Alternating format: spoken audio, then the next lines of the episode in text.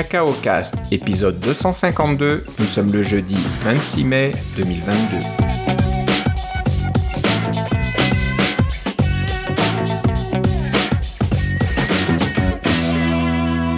Bonjour et bienvenue à tous dans ce nouvel épisode de Cacao Cast. Comme d'habitude, Philippe Casgrain est avec moi. Comment ça va, Philippe? Ah, ça va, euh, avec de l'électricité, Philippe. et, de l'internet, j'espère. Ouais, Je ouais, pense que oui, sinon euh, on se parlerait pas. Alors, pour ceux qui sont pas au courant, et je pense que c'est la majorité de nos auditeurs, euh, on a eu le droit à une petite tempête dans notre coin de pays euh, samedi dernier.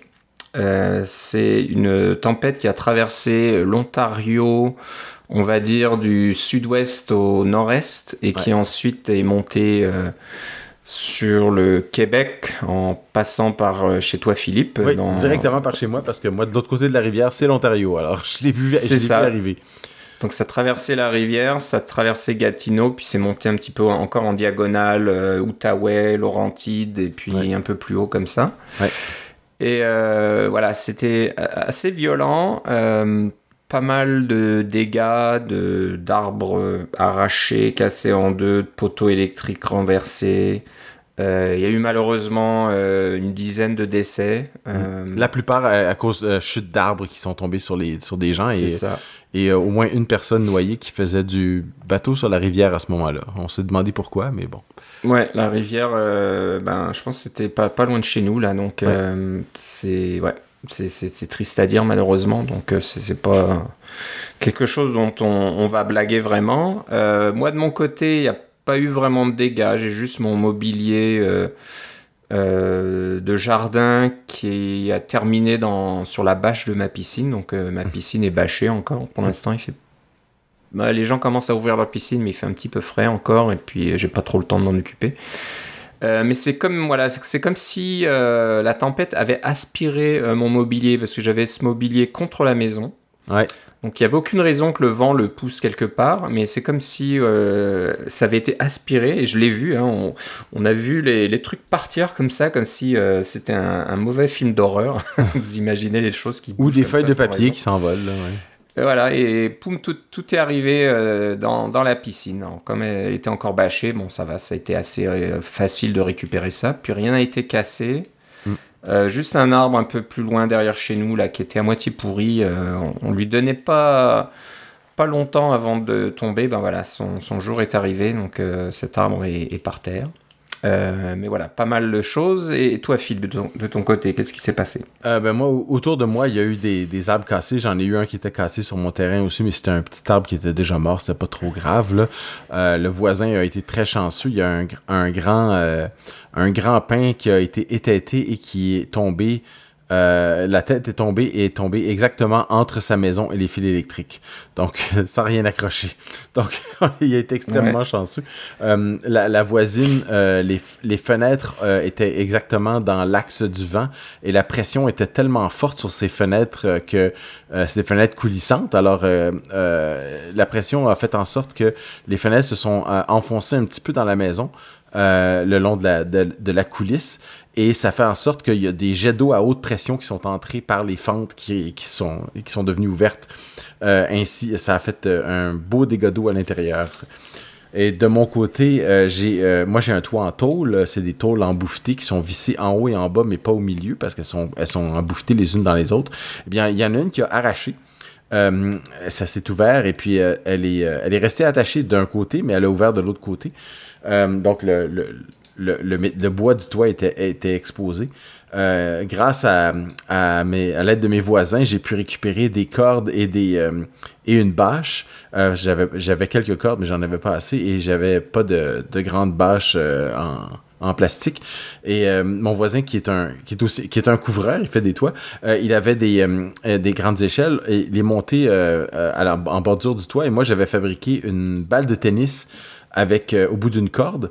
Alors, comme mon toit, c'est un toit cathédral qui est quand même très haut, euh, on a lancé la balle euh, de l'autre côté avec un, petit fil et on a pu tirer un plus gros fil pour pouvoir ainsi répéter ça deux fois et répéter ça une fois et tirer deux fils pour faire passer la bâche d'un côté à l'autre du toit sur le fait. Euh, ça a tout recouvert mon, euh, mon, ma tôle qui était brisée. Et je l'ai attaché évidemment des deux côtés. Alors il y avait des quatre cordes qui, qui retenaient le tout après la maison. Et bien mal, pardon, tant mieux parce que le lendemain, il y a eu quand même de la pluie. Bon, pas de la grosse pluie, mais quelques millimètres quand même. Et là, le toit était bien couvert.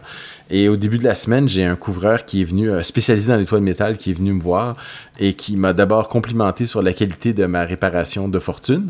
Alors j'étais bien content de ça. Et euh, en montant sur le toit, il a réussi d'une part à trouver un ancrage pour s'installer, euh, qui avait été laissé là par les, couvreurs précédents, donc il était bien content. Et deuxièmement, il a réussi à tout replacer ma tôle et la remettre en place euh, sans euh, même la déformer pour avoir besoin de. Elle n'était pas déchirée. Donc, il n'y a pas eu besoin de l'enlever pour aller en faire couper une autre qui, euh, aurait. remplacé. Là. Il, a, il, a, pu la remettre en place et simplement remplacer deux vis qui avaient été arrachées. Euh, en mettant un petit peu de produits réparants dans le toit et euh, remettant des vis euh, en place qui sont des vis scellées spéciales pour le toit.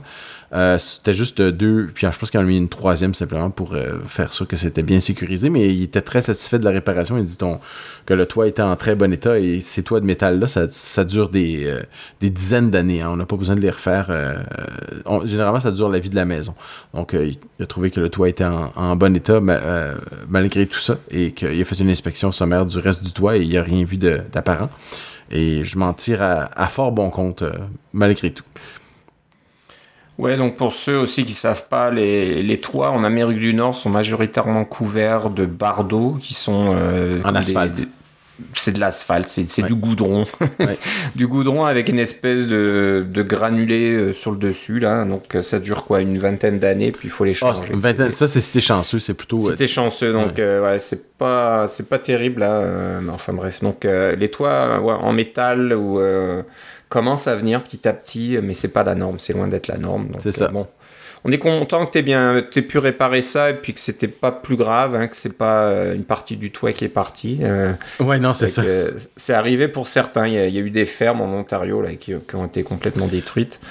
Euh, et surtout, euh, moi, ça, c'est, ça, c'est ma, ma, ma, nouvelle maison. Je sais pas si j'ai raconté, mais je suis rendu au, bord de la rivière et euh, le vent est arrivé directement dans le dans l'axe de la maison. C'était, j'avais le, côté de la maison qui était sur la rivière était directement exposé au vent.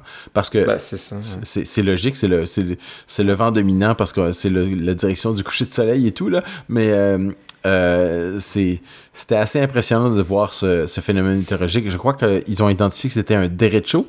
C'est un, un, vent euh, extrêmement violent qui n'est pas une, tornade, mais qui, fait des, des une, ligne d'orage qui est euh, très très intense.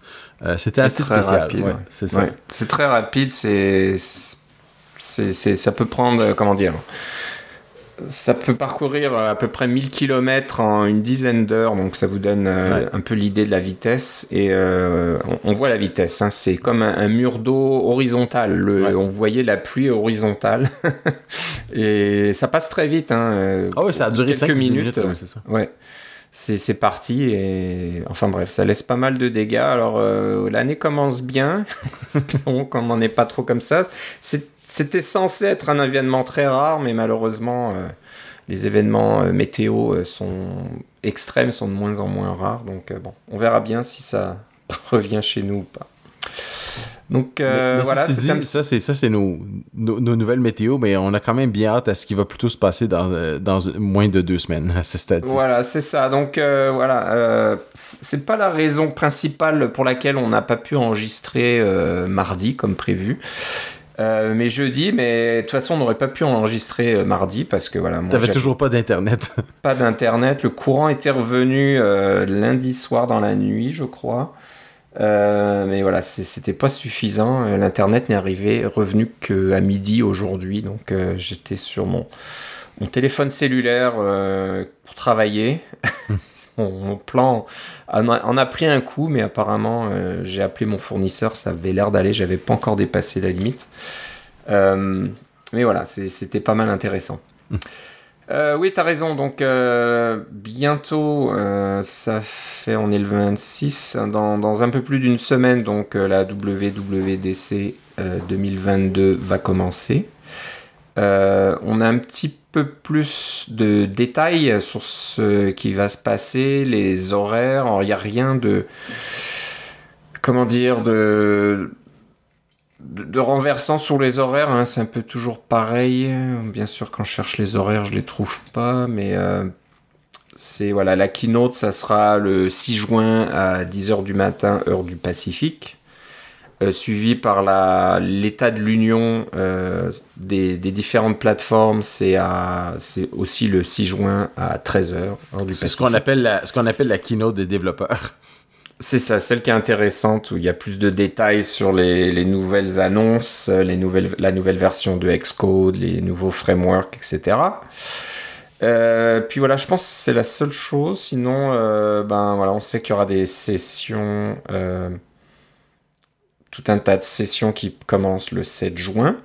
Il y a les labos comme d'habitude. ça, je pense pas que ça change. Hein. Il faut il faut prendre rendez-vous. Donc ben, c'est comme, l'an dernier. ça Ils ont l'air de reprendre la même recette que l'an dernier, à, part l'histoire de, du, du Developer Center dont on a déjà parlé, là, qui va avoir lieu le jour, une seule journée, le jour de la keynote et du, comme tu dis, de l'état d'union euh, et des Design Awards dans le nouveau Developer Center. On va avoir plus d'informations sur ce que ça veut dire. Est-ce que c'est un building séparé? Est-ce que c'est quelque chose de virtuel? Est-ce que c'est quelque chose où les gens vont pouvoir aller? On, en a déjà parlé. on n'a pas besoin de rajouter... Euh, beaucoup là-dessus.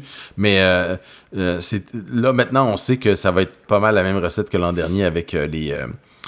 moi, j'avais beaucoup aimé les ce qu'ils appellent les digital lounges qui, est un peu les, salons numériques, si on veut, là, où on peut poser des questions aux ingénieurs et puis voir les, euh, euh, les, réponses en temps réel, euh, comme si on était à la WWDC, qu'on posait des questions. Et puis évidemment, c'est le même niveau de, de, de retenue. Hein. Ils vont pas vous donner des affaires qui sont pas annoncées, des choses comme ça. C'est rien de, de, poser ce genre de questions-là, mais c'est toujours intéressant de poser des questions et de voir que ce sont de vraies personnes derrière tout ça qui font les, les, euh, les produits que, que l'on aime tant. Oui, alors pour ces fameuses, euh, fameux salons euh, digitaux, là, il faut s'inscrire à partir du 31 mai. Donc si vous voulez y participer, vous devez être déjà être avant finalement. Ouais, faut être un développeur enregistré et s'enregistrer à partir du 31 mai. Donc ne pas traîner si ça vous intéresse. Pour les labos, apparemment, on peut uniquement prendre des rendez-vous entre guillemets à partir du 6 juin après les keynotes. Donc euh, ça c'est pas la peine de, le faire à l'avance, mais je pense qu'il faut être prêt. Euh, ils disent le 6 juin à partir de 6 heures heure du Pacifique. c'est ça, c'est à ce moment-là, j'ai l'impression que tous les sujets de toutes les vidéos vont, euh, vont apparaître parce que hein, ils font souvent ça rigolo en disant euh, bon les vidéos qui vont apparaître, ça va être des euh, ce vidéo va être très intéressant, celui-ci est encore mieux, etc. ils, mettent des titres un peu bidons là, mais là avec tout ce qui va avoir été annoncé dans les deux keynotes, on va sûrement avoir les, les vrais titres avec les vraies dates de quand est-ce que ces vidéos-là vont être publiées. Je sais pas s'ils vont tous les publier en même temps là, euh, et qu'on va faire euh, devoir faire des choix. Mais euh, l'année dernière, j'avais bien aimé la technique de dire que chaque jour il sortait une série vidéo qui était évidemment fait d'avance, mais qui qui sortait pas tout en même temps, comme ça on n'est pas débordé d'un coup, est obligé de choisir et vite, vite, vite, il faut se dépêcher. Là, non, non, on peut y aller un peu plus à son rythme si on a la chance de pouvoir y passer la semaine. C'est sûr que c'est ça l'avantage. Ouais, c'est ça. Euh, donc le fameux euh, événement spécial pour euh, les pour comment dire pour être en sur place ah, les soumissions, c'est fini, donc euh, c'était trop tard. Si, si vous vouliez le faire, c'est plus la peine. Euh, si, on a des auditeurs qui ont, qui ont été choisis et qui sont allés, c'est sûr qu'on aimerait ça en entendre parler de comment c'était sur place. Là. Euh, mais ni toi ni moi, Philippe, n'avons même appliqué pour pouvoir y aller. Là. Non, non, c'est un peu loin juste pour ça. Là. on peut regarder les vidéos de la maison et puis discuter avec nos amis un peu de la même façon. ce que j'ai juste entendu dire, c'est qu'apparemment, ces personnes-là auront accès à Café Max, donc la cafétéria qui est hmm. dans, dans le bâtiment, dans, le fameux cercle euh, de l'Apple Park.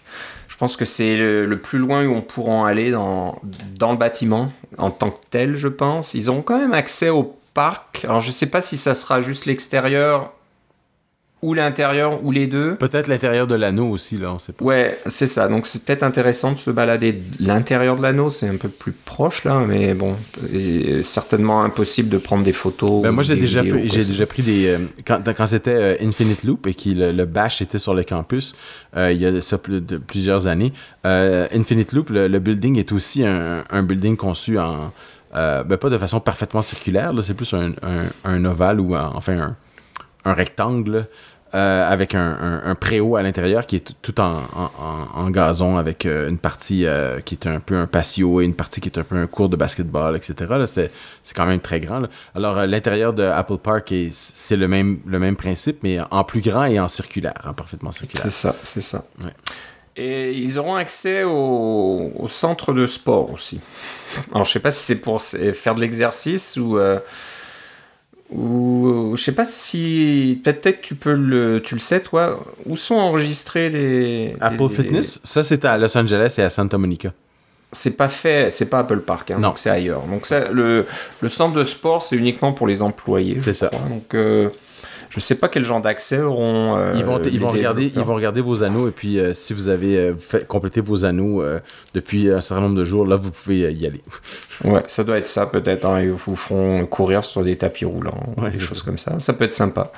Donc, ben, tant mieux. ouais, si vous avez la chance d'y aller, ben, faites-le nous savoir. Ça nous intéresse. Mais je pense qu'en suivant un petit peu ce qui se passe sur Twitter, on aura assez rapidement, j'imagine, des petites vidéos ou des petites informations de, sur ce qui se passe, à moins que euh, typiquement Apple, euh, tous les téléphones doivent être éteints ou euh, mis en consigne avant de, de, rentrer dans Apple Park, je sais pas. Bon, on verra bien. ça va être intéressant tout ça. pas de, de, rumeurs plus détaillées. Hein. On s'attend bien sûr à avoir quelque chose sur le Mac Pro. Euh, nouvelle version macOS, euh, iOS, euh, certainement, tvOS et compagnie. WatchOS, etc. donc, rien de bien spécial. Bon, il y a quand même ce bruit de fond, on va dire, de réalité augmentée là, qui commence à, à s'intensifier. Donc, il y a plus en plus de c'est pas vraiment des rumeurs, mais on commence à parler de certaines choses. Euh, mais ça fait des, années que Apple nous rabat les oreilles avec euh, ARKit, etc., en disant que c'est vraiment bien, c'est vraiment nouveau. Et de ce que j'ai, du peu que j'en ai vu de ces frameworks-là, c'est vraiment très bien fait. Là. Euh, mais est-ce que ça a vraiment une application dans la vraie vie? Et euh, pour, pour, monsieur tout le monde, hein, monsieur madame tout le monde, on s'entend, parce qu'il y a des applications spécialisées euh, dans lesquelles euh, Apple s'est inséré là, au niveau mécanique, entretien, etc., là, où c'est très pratique d'avoir de la réalité augmentée pour pouvoir bien visualiser ce qui se passe dans un, un modèle en trois dimensions, mais c'est quand même des applications de niche, on va dire, par rapport au grand public. Mais il faut voir, parce que, bon, c'est certain qu'Apple a investi là-dedans et travaille depuis longtemps là-dedans. Euh, ce que j'ai compris, c'est que ARKit est né d'une acquisition. Euh, Apple a acheté une compagnie qui faisait de la réalité virtuelle et de la réalité augmentée. D'après ce que j'ai compris, euh, ils avaient commencé à travailler sur quelque chose, présenter des prototypes, des choses comme ça. C'était pas vraiment prêt, ça aurait pas vraiment marché. Donc, ce qu'ils ont fait entre temps, c'est de sortir le côté logiciel de leur appareil, quel qu'il soit, on l'a jamais vu cet appareil, et c'est devenu euh, ARKit. Donc tout ce qui est ARKit, finalement, ça vient de, cette technologie-là et puis de, ces gens-là là, qui, viennent de cette euh, acquisition. Euh, mais ensuite, ils sont quand même revenus à travailler sur un appareil, donc des lunettes de réalité virtuelle ou augmentées, ou les deux, on ne sait pas trop, euh, donc ils ont travaillé là-dessus. Il y a des choses qui ont été présentées à Johnny Ive. Donc Johnny Ive, quand il était encore là, n'était pas très partant sur la réalité virtuelle. Il aimait pas le fait que de mettre des lunettes de réalité virtuelle, ça coupe les gens du monde et ils se retrouvent un petit peu isolés là dans leur euh, monde virtuel. Donc euh, il a un petit peu voilà mis ça, de côté, je pense, quand Johnny Ive était encore là et puis qu'il avait beaucoup de pouvoir, voire même un peu trop de pouvoir, je pense, chez Apple. C'est peut-être pour ça qu'il est plus chez Apple euh, depuis un certain temps. Euh, mais que voilà, le développement a continué. On a des rumeurs que un prototype a été présenté au comité de direction d'Apple il y a pas très longtemps, quelques semaines ou quelques mois, je ne sais pas exactement, mais certains disent qu'une démonstration a été faite. Donc il y a certainement quelque chose. Ça ne veut pas dire que ça va être présenté à la WWDC, peut-être que pour faire quelque chose qui fonctionne et qui puisse être adopté par le plus grand nombre, comme tu le dis Philippe, ça prend beaucoup de travail, beaucoup d'itérations, beaucoup de fignolage et peaufinement, etc. Ou peut-être qu'ils vont faire un, Apple Watch et sortir une version 0 qu'on appellera à, posteriori la version 0 qui était pas tout à fait prête pour le, pour le marché, mais qui permettait de voir, d'entrevoir les possibilités. Ouais, ça peut être ça. Donc, euh, il y avait une autre rumeur disant que ils avaient fait un prototype, je pense que c'est chez Apple, d'un casque de réalité virtuelle avec des petits écrans externes devant les yeux pour, pour qu'on voit les yeux de la personne. Donc, euh, il juste à imaginer, ça doit être horrible, c'est un peu cauchemardesque, mais voilà, euh, au, lieu d'avoir quelque chose qui vous bloque complètement la vue, là, comme, comme, un masque euh, complètement noir de lunettes de réalité virtuelle que vous connaissez aujourd'hui, hein, de d'Oculus et puis de HTC et compagnie. Là, euh, ça serait des lunettes avec des écrans qui filment, a des petites caméras à l'intérieur qui filment vos yeux, comme ça on peut projeter vos yeux comme si vous regardiez les gens directement et il y aurait des caméras externes qui filmeraient l'extérieur que vous, puissiez voir de votre casque qui se passe autour de vous. Donc euh, ça me paraît un petit peu tordu. J'ai du mal à imaginer qu'Apple euh, rentrerait dans ce genre de, solution. Euh, donc c'est à voir.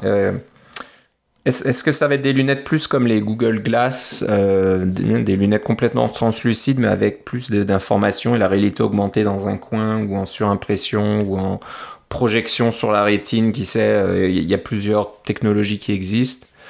Euh, mais voilà, c'est sûr qu'Apple travaille sérieusement là-dedans et que tous les ans on nous montre AirKit et on nous montre les mises à jour et puis les nouvelles choses qu'on peut faire et puis qu'on mette des, des capteurs euh, LiDAR dans les iPads, etc., c'est vraiment pas pour rien. Il y a, vraiment euh, un travail de fond qui a été fait par Apple depuis des années pour préparer le terrain. Donc ça m'étonnerait qu'ils aient fait tout ça juste pour quelques petites applications. On peut voir euh, son nouvel iPhone en 3D sur son bureau ou des choses comme ça. À mon avis, c'est ça serait pas juste un petit gadget comme ça. Il y a du travail et ils veulent vraiment arriver à quelque chose. Ouais, mais tant qu'à parler de ça, tu peux parler de la voiture aussi. il y a des rumeurs de voitures, il y a des.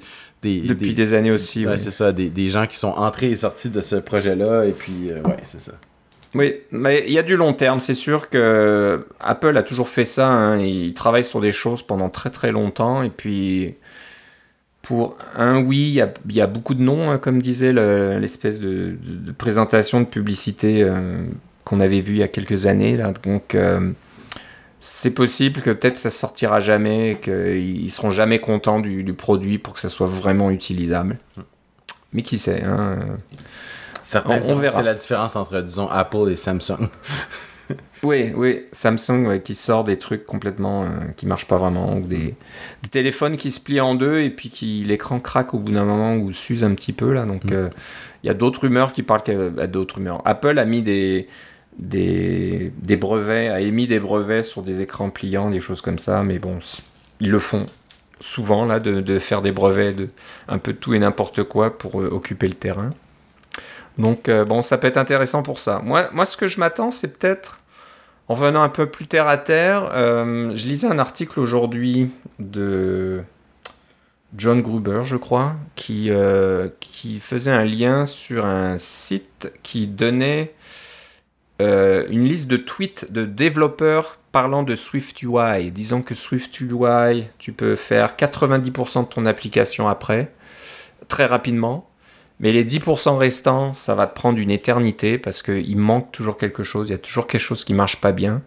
Donc euh, on en est à la troisième itération de SwiftUI et c'est toujours pas vraiment utilisable pour des applications complexes. Ouais, mais ça, Je dirais, Alors, je dirais que non. Je dirais que c'est euh, pour, pour l'utilisation qu'on peut faire de SwiftUI, c'est c'est vrai que de démarrer c'est très rapide, mais il y a aussi moyen de démarrer euh, quand tu utilises, tu utilises des bons patrons de développement. Par exemple, si tu utilises du MVVM, euh, Model View View Model, là, et que tu écris ton View Model en, en, en Swift et tu peux ton, tu crées ta vue en en Swift UI, la connexion se fait très très naturellement entre ça et, et euh, le langage, la, la, présentation procédurale de SwiftUI et le, euh, le patron du, du View Model. Donc, euh, ce qui arrive, c'est que quand on, on continue d'utiliser les vieilles façons de bâtir des applications, on, on rencontre un peu les, ces problèmes-là. Mais je te dirais que la fameuse règle du 90-10, c'est une règle qui est un peu universelle dans à peu près tous les projets complexes, n'est-ce pas? Euh, le, premier, le premier 90% va te prendre 90% euh, du temps et le deuxième, le deuxième 10% va te prendre l'autre 90% du temps. Hein. Ça, c'est l'aphorisme qui revient souvent dans, dans ces domaines-là.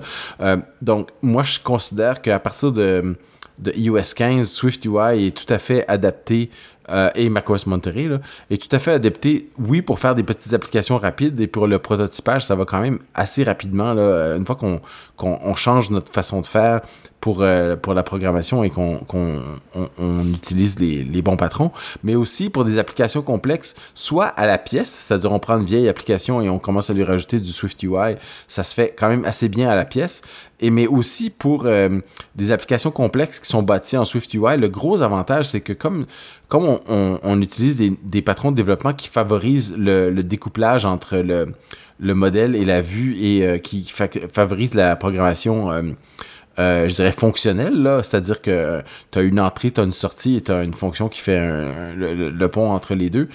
ça favorise aussi énormément la, testabilité euh, ce qui permet d'écrire des bons tests unitaires. Et même si vous n'aimez pas les tests unitaires, d'utiliser un patron comme celui-là euh, vous force un peu à écrire du bon code parce que vous avez euh, la, bonne habitude au départ de, créer, de, bien isoler vos entrées-sorties, de bien... voir où, sont vos interactions, où sont les, les, les, les, données qui sont modifiables versus non modifiables, etc. Là, c'est, SwiftUI est vraiment très fort là-dessus pour vous dirigez dans la, bonne voie. Donc, il y a beaucoup d'avantages à, l'utiliser. Et à mon avis, il est assez, mature maintenant pour dire qu'on peut vraiment s'y lancer euh, euh, presque à corps perdu. Là. on, est rendu à cette étape-là, à mon avis, dans SwiftUI. Ok, bon, c'est... c'est bien d'entendre que tu es très positif. Alors, ce que je voulais dire, c'est qu'il y a des développeurs qui sont pas aussi positifs que toi. Ouais et qui espère peut-être beaucoup de cette WWDC qui est une, une grosse évolution de SwiftUI. Donc on arrive à une version encore plus complète, avec moins de problèmes, de petits bugs, etc. Parce que je pense qu'il parle de ça aussi. Hein. Il y a le 90-10%, mais il y a aussi le côté, je veux faire des choses relativement simples avec SwiftUI, mais c'est buggé. Il y a toujours des trucs qui marchent pas bien, la, les navigations, les choses comme ça qui. Bon. C'est sûr qu'au niveau des, interconnexions entre les différentes composantes, il y a toujours du travail à faire, mais regardez le nombre d'années que ça a pris à UIKit pour bien fonctionner ensemble aussi. C'était pas complet dès le départ. Là. Bon, ce que je me dis, c'est quand même euh, le, le, nom de la WWDC cette année, c'est Swiftly Approaching, c'est ça Oui, c'est ça. Donc, on sent que Swift va être central et ça, je pense pas que ça se. Mais Swift, le langage a quand même 7 ans, là, depuis. Ouais. Alors, comme je disais au dernier épisode, ce sera pas Swift lui-même, parce que Swift est en logiciel ouvert, on sait quelles sont les prochaines versions, etc. Donc, euh, il n'y a mm. pas d'annonce à faire là-dessus. Tout le monde est au courant de, de, la direction dans laquelle Swift se, se dirige. Par contre, SwiftUI, c'est pas un logiciel ouvert. Donc, c'est Apple qui fait des trucs là-dedans et qui, travaille là-dessus. Donc, euh, moi, je serais pas étonné qu'il y, ait du nouveau de ce côté-là. Donc, euh, soit c'est SwiftUI, soit c'est plus de. Ben, la programmation asynchrone, hein, tout avec les évolutions d'async await, est-ce que ça va être. Euh, est-ce que ça va être la fin de quelque chose comme Combine? Ou ça va être on, va on va enfin comprendre comment ces deux technologies là se, se marient parce que à mon avis euh, il y a du. Euh, euh, ça va, ces deux technologies-là, Combine et Async, Async Await, peuvent, peuvent vraiment fonctionner très très bien ensemble pour un peu comme je sais pas moi, le gâteau et son, et son glaçage. C'est vraiment, les deux, vraiment deux choses qui, qui vont bien ensemble. C'est juste qu'encore une fois, il faut savoir les utiliser à bon escient et savoir quel est le, domaine de chacun. Hein. dans, en, en, en, en programmation asynchrone, c'est toujours l'intérêt de dire que euh, j'envoie, je crée une requête et éventuellement je vais avoir une réponse, euh, que ça, peut être parce que ça prend du temps de calcul, ça peut être parce qu'il y a un délai de réseau, ça peut être parce qu'il y a un délai de rendu, des choses comme ça. Euh, et, d'écrire du code asynchrone, c'est toujours, c'est toujours risqué. il y a toujours toutes sortes de petites façons de se tirer dans le pied. Euh, et non la moindre que le, le, fait que toutes les interactions que vous faites avec l'usager, que ce soit au niveau de l'affichage ou des interactions euh, physiques, là, euh, les, les gestes, etc., ça, tout doit être fait sur la, la, euh, voyons, le, le, fil principal, hein, le main thread, euh, alors que tous ces trucs-là asynchrones qu'on veut les faire, on veut pouvoir les faire sur euh, un, un, un, fil secondaire finalement pour pouvoir euh, avoir beaucoup de, de performance et pas tout manger la batterie de votre, de votre téléphone. Mais le, le, le, le Combine, c'est très très bon pour les événements qui euh, sont récurrents et qui arrivent à, à, intervalles réguliers ou irréguliers ou qui ont des conditions qui peuvent euh, vous permettre de faire en sorte que, ah, on veut réessayer la connexion, on veut pouvoir annuler la connexion, on veut pouvoir... Euh, quand je dis connexion, ça peut être une opération, n'importe quelle opération. Donc, les deux vont très bien ensemble. il faut juste savoir comment ils vont très bien ensemble. Je me je mangerai pas un gâteau avec juste du glaçage et je mangerai pas euh, un, un, un, glaçage avec presque pas de gâteau dedans là, tu sais. Ouais. Donc euh, voilà, moi je, je pense qu'on on va avoir du neuf là-dessus. Ouais. Et ça va pas être encore une fois juste une, une, nouvelle version de Swift, mais plutôt quelque chose autour de Swift UI ou carrément un nouveau framework ou des nouveaux utilitaires ou de nouveaux outils, j'en sais rien, qui vont être vraiment centrés autour de, de Swift. Donc, euh, ouais, on a, hâte de voir ce que ça va être. Euh, euh, D'habitude, quand il y a des annonces, les gens essayent de lire un petit peu dans le logo ce qui va être, mais là, quand on voit Swiftly Approaching, bon, il y a Swift, c'est sûr que là, c'est plus plus un mystère, il, va y avoir des choses à ce niveau-là. Donc voilà, ça va commencer donc le 6 juin, donc il va falloir être un peu plus patient, encore une petite semaine supplémentaire, et on en saura beaucoup plus. Euh, Philippe, tu nous as déniché un petit framework qui s'appelle Néon. Ouais.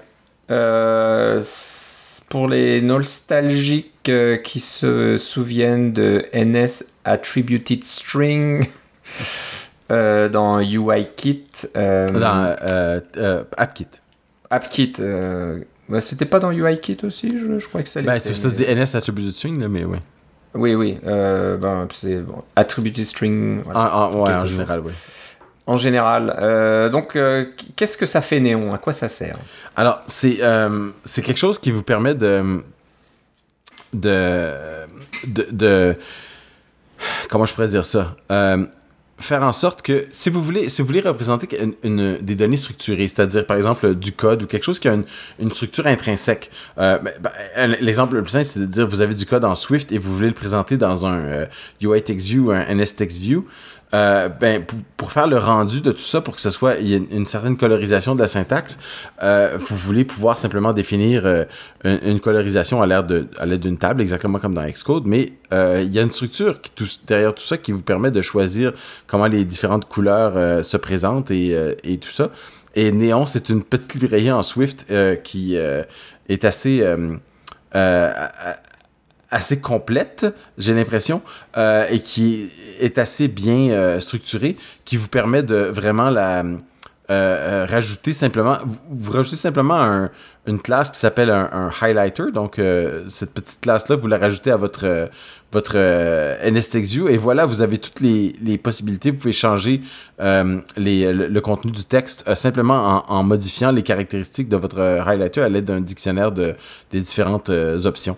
Euh, pour le euh, pour, euh, pour la, colorisation et l'indentation, etc. Là. Donc, ça va tout reformater votre euh, NSTextView en fonction de, de votre code et ça va le faire de façon en direct. Donc, vous pouvez avoir un, un, éditeur de texte très complet pour faire de la programmation euh, qui est intégrée à votre application euh, sans, sans, sans trop euh, de, de difficultés. Donc, si vous avez un besoin comme ça de, de faire rouler euh, un petit peu de code dans votre application, ça peut être en Swift, mais ça peut être d'autres langages comme euh, Lua ou des choses comme ça, là. Euh, des langages qui sont interprétés ou même en JavaScript, qui sait. et vous voulez pas directement faire ça dans un, dans un WebView ou utiliser une des librairies comme ça qui, qui vous demande d'éditer dans une, dans une vue web. Ben là, vous pouvez le faire avec une vue native de NS TextView ou UI TextView pour, pour iOS. Ouais. Donc, alors si je comprends bien, je regarde un petit peu le. Le. Bien sûr, ça marche pas. Le. La description, le README de ce projet-là. Alors j'ai des soucis avec Safari. Il va falloir qu'on en parle depuis la dernière mise à jour de macOS et de Safari. Je trouve que Safari marche de moins en moins. J'ai plein, plein, plein de sites qui ne se chargent plus. Alors, je ne sais pas ce qu'ils ont fait là. Je pense qu'ils sont allés un peu trop fort dans la, sécurité et euh, on peut quasiment plus rien faire. Mais enfin bref. Apparemment, euh, cet éditeur est extrait d'une application qui s'appelle Chime. C'est un éditeur pour macOS. Et je ne serais pas étonné que ça soit. Euh, comment il s'appelle le le développeur, j'imagine c'est Matt Massicotte. Je suis ah pas sûr, mais je pense que ça a l'air d'être lui qui, euh, qui gère euh, ce projet là sur GitHub et euh, il parle de, de Chime. Donc peut-être qu'il travaille sur cet éditeur et qu'il a décidé de rendre cette classe, cette librairie publique. Donc c'est une bonne chose d'en faire profiter tout le monde. Et puis je vois qu'il y a Daniel Jaikut qui a participé un petit peu aussi au projet. oui, c'est euh, grâce à lui que j'ai trouvé le projet parce qu'il a, tweeté pour en parler. Ah bah c'est ça, donc euh, du beau monde là-dessus. Donc euh, apparemment, oui, le, le, si, ça vient d'une application comme Chime, on va pas faire vraiment de la publicité pour ça, mais si vous allez sur chimehq.com, c'est H-I-M-E-H-Q.com, euh, vous pouvez voir voilà ce qu'on peut faire avec cette librairie, puis bien d'autres librairies aussi, j'imagine. Euh, mais voilà, c'est pour faire vraiment du, de l'affichage de texte, comme tu dis, très, très structuré. Puis là, c'est du, du, code pour le, de développement. Donc, euh, ça donne un petit peu une idée de ce qu'on peut faire avec cette classe plus en détail. Donc, sur GitHub, si je retrouve le site. Le, ouais, c'est ça. Donc le compte sur GitHub, ça s'appelle ChimeHQ. Encore une fois, c'est H-I-M-E-H-Q. Et le projet euh, s'appelle Néon. Et euh, vous aurez toutes les informations et le code source qui euh, est disponible pour vous. Pas mal intéressant. Euh, voilà, je pense que bah, c'est tout. Ça va être un épisode ah, déjà. Non, non, je t'avais trouvé un autre truc que j'avais oublié. Je t'avais fait une surprise pour toi. ah, ça va trop vite là. Euh, c'est du, la, dernière seconde. Alors, on vous rajoute un petit truc pour terminer. J'allais dire que l'épisode est un peu plus court parce qu'avec ce qui nous est arrivé, là, nos, nos problèmes de, de climat, euh, on a une semaine un peu, un, peu, un peu chargée, un petit peu chamboulée. Donc voilà, on n'a pas pu faire ce qu'on voulait. mais on, on aura un paquet de choses à discuter la prochaine fois euh, qu'on se parle, c'est sûr, après la WWDC. Mais quand même, tu nous trouves un petit truc marrant, c'est un générateur de d'art en ASCII, écrit en Swift. Alors, je vais vous raconter une histoire qui a rapport avec ce que, ce que je suis en train de faire en ce moment. Euh, c'est-à-dire que je suis en train de, tester euh, des imprimantes de cuisine pour les restaurants.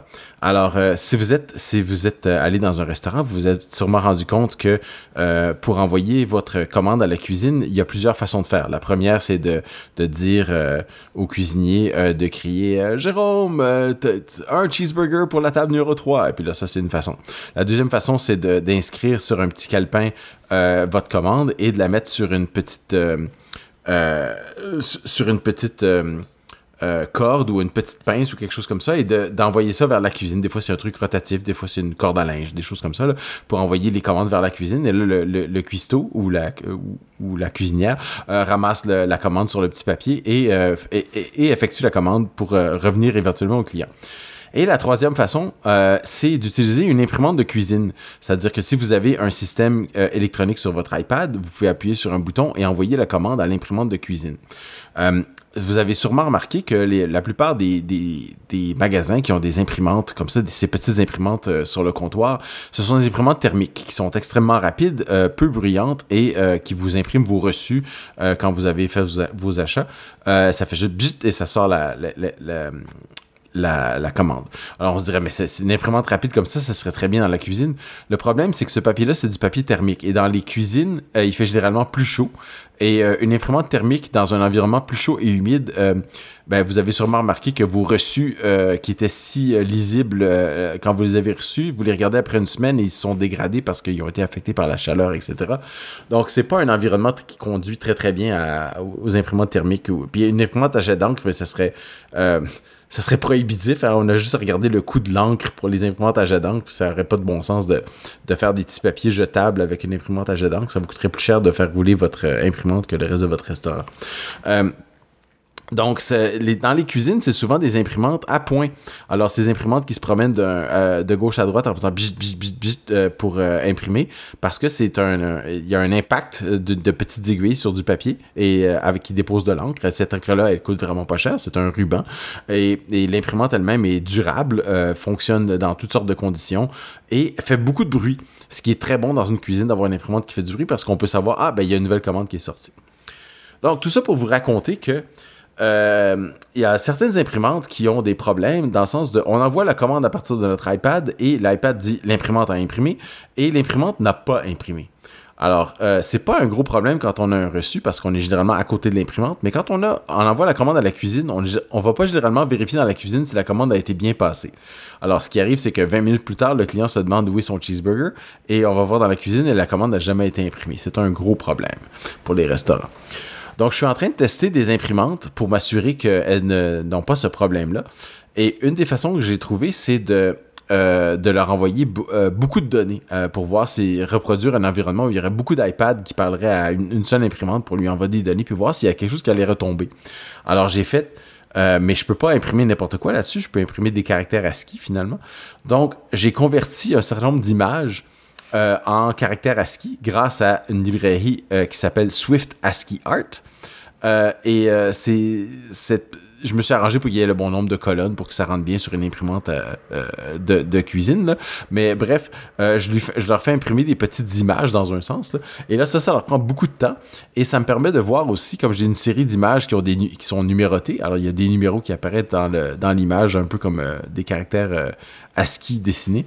Ça me permet de voir si j'ai envoyé 20 images, est-ce que toutes les 20, euh, les 20 images vont être sorties de l'imprimante ou non? Euh, mais pour faire tout ça, euh, je voulais envoyer quelque chose aux imprimantes qui n'était pas juste du texte. Je voulais vraiment leur envoyer quelque chose de plus complexe et plus long à imprimer parce que ces imprimantes sont très lentes et ma théorie veut, que plus les imprimantes sont lentes, plus elles risquent d'avoir des problèmes quand on leur envoie des, des commandes multiples finalement. Donc, j'ai trouvé cette petite librairie qui s'appelle Swift ASCII Art, qui euh, malheureusement n'est que pour iOS. On s'attendrait à ce que ce soit pour macOS aussi, mais euh, elle est seulement pour iOS. Mais ma foi, elle fonctionne très bien. Et il y a un petit, euh, un petit blog qui vient avec qui vous explique qu'est-ce qui s'est passé, comment on peut créer cette, ce genre de, de rendu en ASCII d'une image euh, multicolore finalement. Euh, et euh, il, explique sa démarche et j'aime beaucoup l'explication, tous les détails qu'il donne sur la théorie des couleurs et des choses comme ça. Mais aussi j'aime beaucoup que le petit framework qu'il a créé, c'est du Swift extrêmement fonctionnel. On parlait de programmation fonctionnelle avec Swift UI tantôt. c'est vraiment de dire que bon ben j'ai une entrée et j'ai une sortie. Euh, et j'ai un générateur entre les deux, ben, Swift ASCII Art, c'est exactement ça. Si vous passez la même image dedans plusieurs fois, ça va sortir exactement le même, le même euh, code ASCII finalement. Mais aussi, euh, c'est de dire que la façon dont c'est écrit, c'est il n'y a pas vraiment beaucoup de tests. En fait, il n'y en a pas du tout, là, mais vous pouvez voir que c'est du code très simple, très propre et très facile à comprendre, ma foi. si, si vous regardez les, les différentes entrées sorties, c'est très fonctionnel. Et euh, j'aime le design et même si c'est quelque chose qui a un, euh, certain âge, euh, je pense que la librairie n'a pas été touchée dans trois ans depuis le temps, là, puis il il a jamais fait de version, de version AppKit, par exemple, ou des choses comme ça. c'est quand même tout petit et puis ça, serait un bon exercice si vous voulez porter la librairie à, à, AppKit, de voir comment, comment ça fonctionne, de suivre les instructions, puis de voir si on peut faire la même chose avec un NS Image au lieu d'un UI Image, par exemple. Ouais, donc c'est sympa. Pendant que tu parlais, je regardais un petit peu au code. Là, c'est pas très. pas énormément de lignes de code. Non, c'est ça. Et c'est vraiment clair et, bien écrit. Donc, euh, c'est intéressant de voir un petit peu comme ça fonctionne. Et puis, comme tu le dis, il y a un blog qui explique un petit peu. Euh, la technique derrière tout ça. c'est intéressant, donc plus ça prend plus, plus ou moins une une police de caractère euh, calcule un petit peu l'intensité de chaque caractère. Est-ce qu'ils sont plus ou moins sombres en comptant le nombre de pixels euh, blancs euh, pour chaque caractère? Ensuite, voilà, de, faire un tri de tout ça et, ensuite transformer une image. Et comme tu le dis, il y a quand même des, choses à savoir que le, développeur n'a pas spécialement inventé, mais ça avait été quelqu'un avait fait la recherche euh, dans le passé pour euh, voir quelles étaient les comment dire les intensités pour certaines couleurs en, fonction des couleurs primaires etc quelles, quelles sont les intensités correspondantes pour que ça fonctionne bien. Et ce qui est intéressant c'est de voir dans son, son, petit blog que toutes les polices de caractères ne, ne sont pas égales. Donc ou les caractères ne sont pas égaux. Des fois il faut vraiment faire une un bon choix des, caractères qu'on va utiliser euh, pour changer les pixels en caractères et puis que l'image. Parce que c'est sûr que c'est pas un pixel, un caractère. Hein. C'est ça. C'est un ensemble de pixels qui, qui est représenté par le caractère le plus proche. C'est ça. Donc euh, voilà, c'est pas évident, mais en choisissant bien, on arrive à faire des trucs. Euh, il faut regarder d'un peu plus loin, peut-être de, de, plisser les yeux un petit peu là, de pour, pour vraiment voir le l'image, l'imaginer euh, comme si c'était vraiment une image et, plus vraiment euh, juste du texte. Euh, mais c'est pas mal. C'est pas un truc tout nouveau, hein, c'est de 2015. Non, c'est ça. Oui. Non, mais c'est comme toujours utile, tu vois. T'es tombé dessus, puis ça t'a bien servi. Donc si vous aussi vous cherchez quelque chose de ce genre-là, ne cherchez plus. il suffit d'aller sur GitHub. Le compte c'est iJosh Smith, I-J-O-S-H-S-M-I-T h Et le projet s'appelle Swift trait d'union ASCII trait d'union Art. A-R-T. Et euh, voilà, c'est tout en, tout en Swift, donc euh, intéressant. Le, code est intéressant à regarder. Donc voilà, on, on arrive à la fin de, l'épisode cette fois-ci. C'était mon, mon one more thing pour la W. Ton one more thing, tu t'entraînes pour euh, le 6 juin, voir si Tim Cook va le dire. Il l'a déjà dit dans le passé, mais il le dit pas à chaque keynote. Hein. Non, mais il faudrait pas non plus parce que ça. Non, je pense qu'il l'a fait une fois pour euh, payer hommage peut-être à Steve Jobs, mais il a décidé de ne pas continuer de, le faire. Je, je me souviens pas qu'il l'ait dit euh, depuis quoi, mais bon, peut-être que je me trompe. Euh, bon voilà, si vous voulez euh, nous écrire, vous pouvez nous écrire à cacaocast.gmail.com. Vous pouvez aussi euh, voir tous nos épisodes sur le site cacaocast.com. si vous voulez savoir quand un nouvel épisode va être publié, vient d'être publié, ou si vous voulez nous dire quelque chose, vous pouvez utiliser Twitter et le compte et cacaocast aussi, donc c'est assez facile de se souvenir. Euh, bah Philippe, si on veut savoir, euh, je sais pas moi, quelles sont tes préparations pour la WWDC ou alors tes réactions en direct pendant les annonces de la WWDC, où doit-on aller? Ou si vous voulez voir des photos de mon toit, vous allez sur Twitter dans le compte Philippe C. Ok, donc euh, bah, comme je l'ai dit, euh, la WWDC euh, dans un peu plus d'une semaine, donc on se reparlera un petit peu après. pas nécessairement la même semaine, peut-être la semaine suivante pour un petit peu voir les, les annonces à froid, avoir un peu plus de détails peut-être sur ce qui a été présenté. Il y, y, a toujours des, des développeurs qui, fouille un petit peu dans les nouveaux frameworks euh, et qui trouve des choses toujours un petit intéressantes. Donc en fonction de ce qui sera annoncé, euh, ça va être intéressant euh, de voir tout ça.